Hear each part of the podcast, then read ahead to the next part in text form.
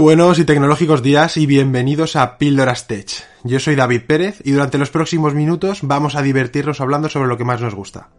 ¡Empezamos!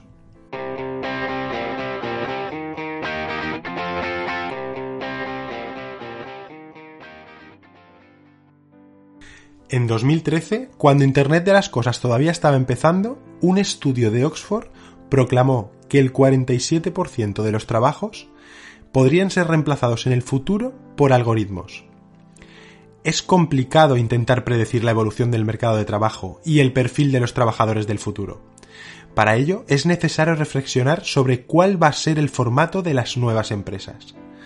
Porque ha llegado la cuarta revolución industrial y las organizaciones se estructurarán en torno a la inteligencia artificial, que permite la comunicación de máquina a máquina, algo que revoluciona las fábricas descentralizando todo el control. Este cambio tecnológico podría dar oxígeno a nuevas formas de organizar la producción y el trabajo. Esperemos que formas más justas, igualitarias, inclusivas y más sostenibles, pero lo que es seguro es que la productividad avanzará a pasos agigantados. Así, las empresas podrán organizar su producción de forma más eficiente y flexible y adaptarla rápidamente a las necesidades del mercado. La irrupción de nuevas tecnologías como el 5G, la inteligencia artificial, el Big Data o la computación en la nube, además, aceleradas por la situación pandémica, cambiarán sustancialmente los modelos de negocio y los procesos de creación de valor. Y aunque nadie sabe cuál será el futuro del empleo en una década, gracias a la industria 4.0 pasaremos del trabajador del conocimiento al trabajador del talento vienen sorprendentes cambios tecnológicos, pero que no deberían vaciar las fábricas de trabajadores. Será determinante el modo como se establezcan la relación de autonomía y control de la interacción entre el hombre y la máquina. Es importante una nueva humanización de esta relación, porque solo hay dos alternativas.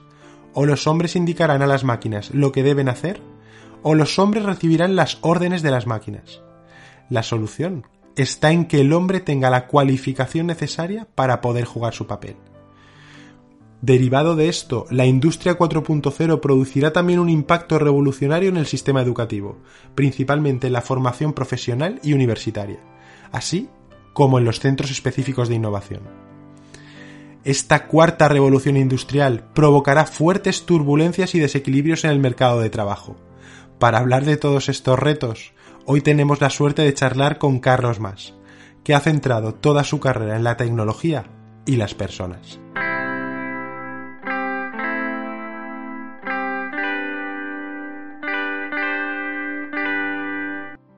Muy buenas tardes, Carlos. ¿Cómo estás? Hola David, muy bien, muy bien, con muchas ganas de empezar eh, y de tener esta charla contigo que creo que es bastante interesante. Totalmente de acuerdo. Eh, antes de empezar, vamos a ponernos en contexto. ¿Por qué realmente estamos teniendo esta charla? ¿Qué importancia tiene o qué cambios van a haber en el, en el mundo laboral en los próximos años? Pues van a haber muchos cambios. ¿Y, por qué estamos teniendo esta charla? Pues porque estamos ahora mismo en los inicios o una fase embrionaria de lo que se se denomina la industria 4.0 o la cuarta revolución industrial, ¿vale? La primera revolución industrial que fue por allá a finales del siglo XVIII, cuando empezaron a introducir las máquinas, eh, después tenemos a mediados del siglo XIX, principios del siglo XX, los nuevos materiales, nuevos sistemas de transporte y comunicación. Y después a finales del siglo pasado, lo que trajeron los ordenadores, Internet, eh, la automatización de, automatización de procesos. Y todas estas eh, revoluciones han traído evidentemente consecuencias en el mundo laboral. Se han perdido puestos de trabajo, han creado puestos de trabajo nuevos y esta no va a ser una excepción. Totalmente de acuerdo contigo, Carlos. Eh, en las otras revoluciones industriales ha habido un impacto en la forma de trabajar y en los puestos de trabajo muy relevante en cada una de ellas. Eh, se, me ocurre cuando se inventó el ferrocarril, pues evidentemente eh, los modelos de transporte o de logística, si se puede llamar así en aquellos momentos, pues cambiaron totalmente, con lo cual lo que se esperaba de los trabajadores, pues eran funciones totalmente diferentes a las que a las que se esperaban antes de que llegara esa revolución. Exacto, pero si nos fijamos en el ejemplo que has puesto tú ahora de logística, eh, cuando llegó el ferrocarril. Cuando llegó el ferrocarril, evidentemente, los plazos de entrega disminuyeron considerablemente. Entonces, ya no es que cambien los puestos, es que cambia la industria en general. La industria se adapta de nuevo y empieza a requerir, requerir puestos de trabajo que previamente no, no eran necesarios. El más evidente, maquinista. El más evidente de todos. Pero detrás de este hay cientos y miles de puestos de trabajo que se han creado que previamente no eran necesarios porque la industria no lo permitía así. Exacto, entonces estamos hablando de que realmente lo que estas revoluciones están cambiando es el modelo de negocio de estas empresas. Y entonces ahora llega el 5G, llega la inteligencia artificial y llega la computación en la nube. Y no te olvides de la impresión 3D. ¿Tú crees que la impresión 3D está a la altura de estas otras tecnologías? Hombre, por supuesto. imagínate ahora con la impresión 3D, ahora cualquier cadena de montaje va a poder fabricar bajo demanda. Actualmente una cadena de montaje de cualquier producto eh, solo puede fabricar ese producto y no le cambies nada. Ahora con la impresión 3D es una máquina que se encargue, te puede hacer una silla que te puede hacer una mesa, por, por, simplificar todo. Y es la misma máquina, y es el mismo material, es todo igual. Y te va a poder hacer dos productos completamente diferentes, primero uno y después otro. Por supuesto que va a cambiar. Y ya no solo eso, sino ese, esa impresión 3D va a necesitar software. Va a necesitar software adaptado para la impresión 3D, con lo que va a generar otras necesidades para la empresa. Claro, que una vez que se genera una, eh, una nueva necesidad, y cambia el modelo de negocio, como decíamos, de repente todo el ecosistema alrededor de ese trabajo eh, tiene unos requerimientos diferentes. Entonces hay que adaptar todo de nuevo a esta nueva situación. Está claro. Vale, hay una, hay una frase, Carlos, que si no te digo, eh, reviento. Y eh, es una frase que además he leído mucho últimamente. El 80% de los trabajos que se demandarán en el año 2030, es decir, aproximadamente dentro de 10 años, hoy todavía no existen. Eso va a ser así. Parece un poco exagerado, ¿no? Pues lo parece, pero yo, yo soy de esa opinión. Yo creo que sí. A ver, no sé si el 85%, el 80%, lo que está claro es que dentro de 10 años, más de la mitad de profesiones no existen en la actualidad. Todas estas tecnologías que estamos hablando, estas tecnologías aún no se han implantado como se quieren implantar, incluso algunas ni siquiera han empezado a implantarse. Entonces, vamos a necesitar personas para la propia implantación, para el mantenimiento, para el desarrollo de estas tecnologías. Todos esos puestos de trabajo no existen, pero van a existir y sabemos que van a existir. Y hay gente que ya se está preparando y se está formando para ello. ¿Y para qué tipo de puestos estaríamos hablando? Pues, imagínate, si hace unos años, antes de crear la locomotora, nadie sabía lo que era un maquinista, y hace 20, 30 años nadie te, sabría decir lo que es ahora un community manager, pues yo estoy hablando de puestos que a lo mejor ahora mismo nadie sabe qué son, como por ejemplo analista cuántico de Machine Learning, o como, no lo sé, gerente de robótica, o constructor de viajes de realidad aumentada. Ese, ese parece interesante, ese último parece muy interesante. Y Carlos, en línea a lo que, a lo que estás comentando, hay una pregunta que yo me estoy haciendo y que seguro que la gente que nos está escuchando también se hace realmente cuáles son las habilidades y las skills que van a demandar las empresas en el futuro. Mira, me, gusta, me gusta cómo lo has planteado, habilidades o skills, ¿vale? Porque a lo mejor otra persona estaría pensando en qué titulación, estudios me van a demandar la, empresa, y yo creo que es que eso va a ser el, el gran cambio. Date cuenta, la mayoría de puestos que ahora mismo son muy mecánicos, que son de entrar datos, que no requieren pensar mucho, por decirlo de esta manera, van a ir desapareciendo. Poco a poco se irán desapareciendo y a base de tecnología pues irán supliendo estos puestos. Entonces, la empresa lo que va a buscar es ese valor añadido que da la persona, que da el ser humano. Entonces, lo que hará es buscar una, a una persona con evidentemente conocimientos para desarrollar el puesto de trabajo, esto es evidente. Bueno, en este aspecto, lo más probable, no nos engañemos, van a ser pues conocimientos tecnológicos, serán los más demandados, evidentemente, porque claro, es a donde vamos, pero a la vez van a requerir un conjunto de habilidades que no los da la titulación, que no los da los estudios. Yo las dividiría en, por una parte, las habilidades sociales y emocionales, comunicación avanzada, empatía, ser adaptable, capacidad de aprender continuamente, desarrollo personal y por otra parte, pues las, un cognitivo superior, es decir, escritura avanzada, pensamiento crítico, análisis cuantitativo, eh, habilidades estadísticas, por ejemplo. Al final, como decía al principio, las empresas lo que van a buscar es ese valor añadido que al ser humano y que en concreto da el cerebro humano, que es la mejor máquina. O sea, tú estás diciendo realmente que ahí es donde va a estar la diferenciación entre una inteligencia artificial y una persona.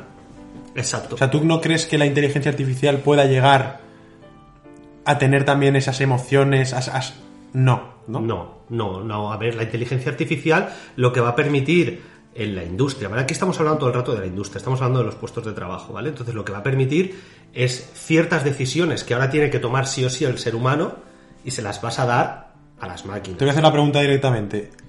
Por ejemplo, ¿una inteligencia artificial puede hacer un proceso de recursos humanos? Es decir, puede entrevistar a todo el mundo y basándose en sus conocimientos que trae en un currículum, que son al final un título que, ha obtenido en un, en, un, en un centro educativo reglado, ¿va a ser capaz esa máquina de entender esas otras habilidades, esas soft skills que tiene esa persona a nivel de emocional, a nivel de eh, pensamiento crítico que decías, ¿va a ser capaz de tomar una decisión en lugar de una persona?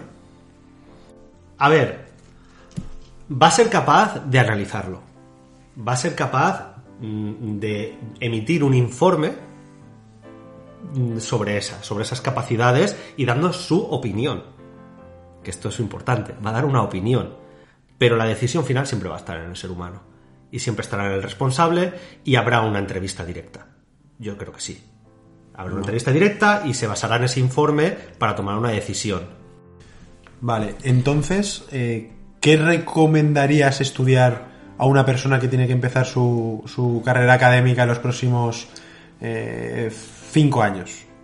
Bueno, lo, lo mismo que le recomendaría hace 5 y dentro de 20. Lo que más te motive, lo que más te guste. Lo bueno de ahora es que tenemos una ventaja respecto a hace muchos años. Antes muchos años tú acababas la carrera, acababas y ya habías pasado cuatro años y ya ¿qué opciones tenías? Oye, pues hago un máster, hago un doctorado, hago... Me, me- formo más en lo mismo, me hago más experto en lo mismo y de ahí voy a una carrera. Ahora la variedad es tal, te puedes hasta autoformar en Internet. Cursos privados en Internet tienes miles.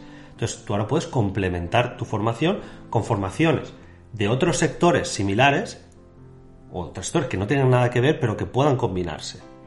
¿Vale? Es decir, tú ahora quieres... Uno de los puestos, por ejemplo, que yo creo que se van a perder es el de analista financiero no va a hacer. O sea, el el análisis financiero al final está todo basado en números.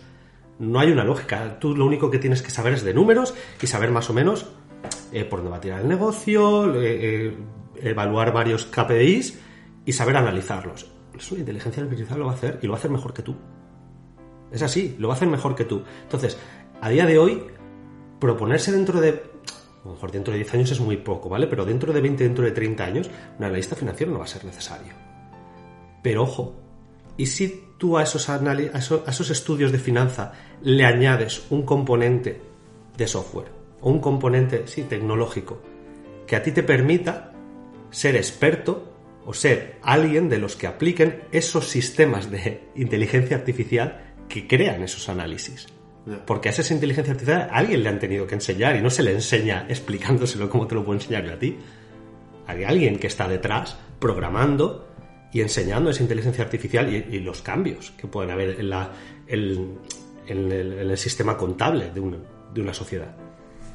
Hay, hay, fíjate, hay una cosa muy interesante que has dicho, que, que me parece muy interesante de lo que has dicho, y luego te quiero hacer una, un- una, una- una apreciación de una cosa que escuché hace, hace poco tiempo.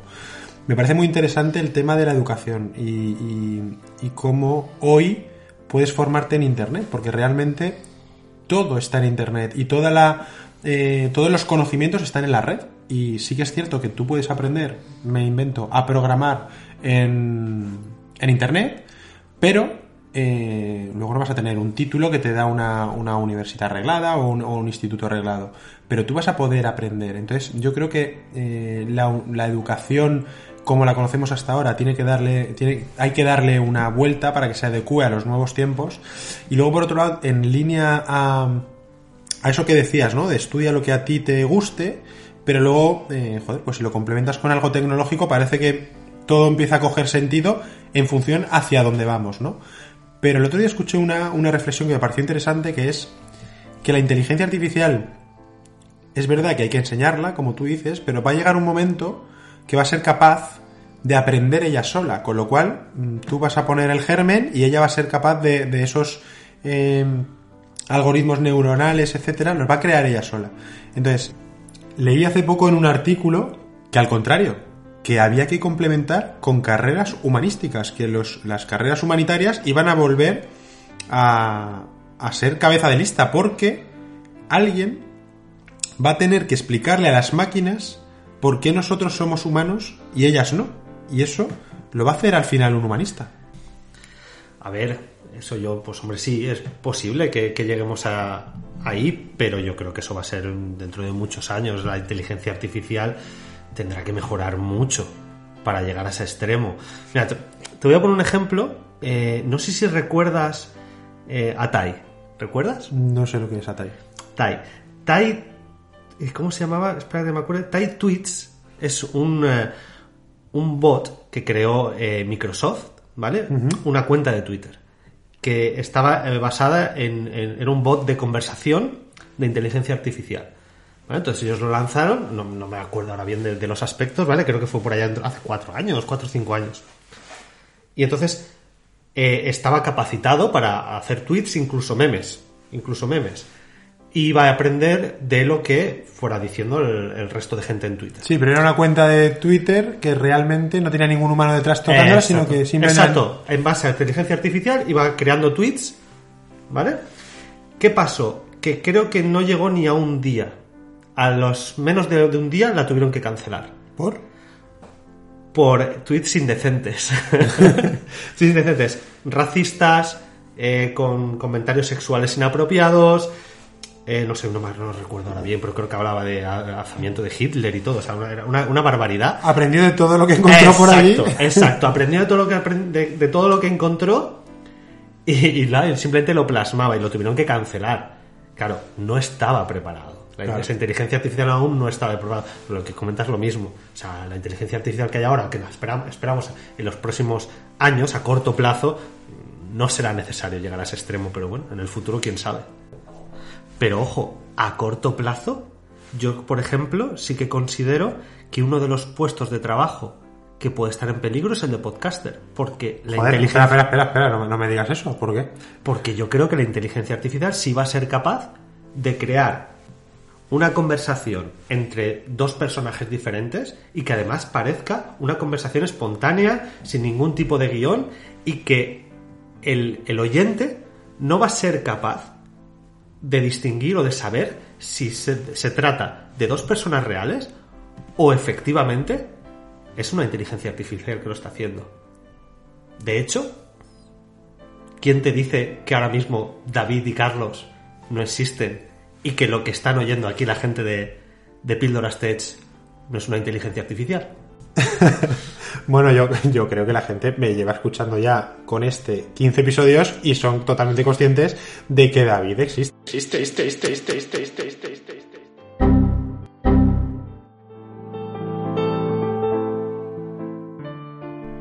Nos escuchamos en el próximo podcast.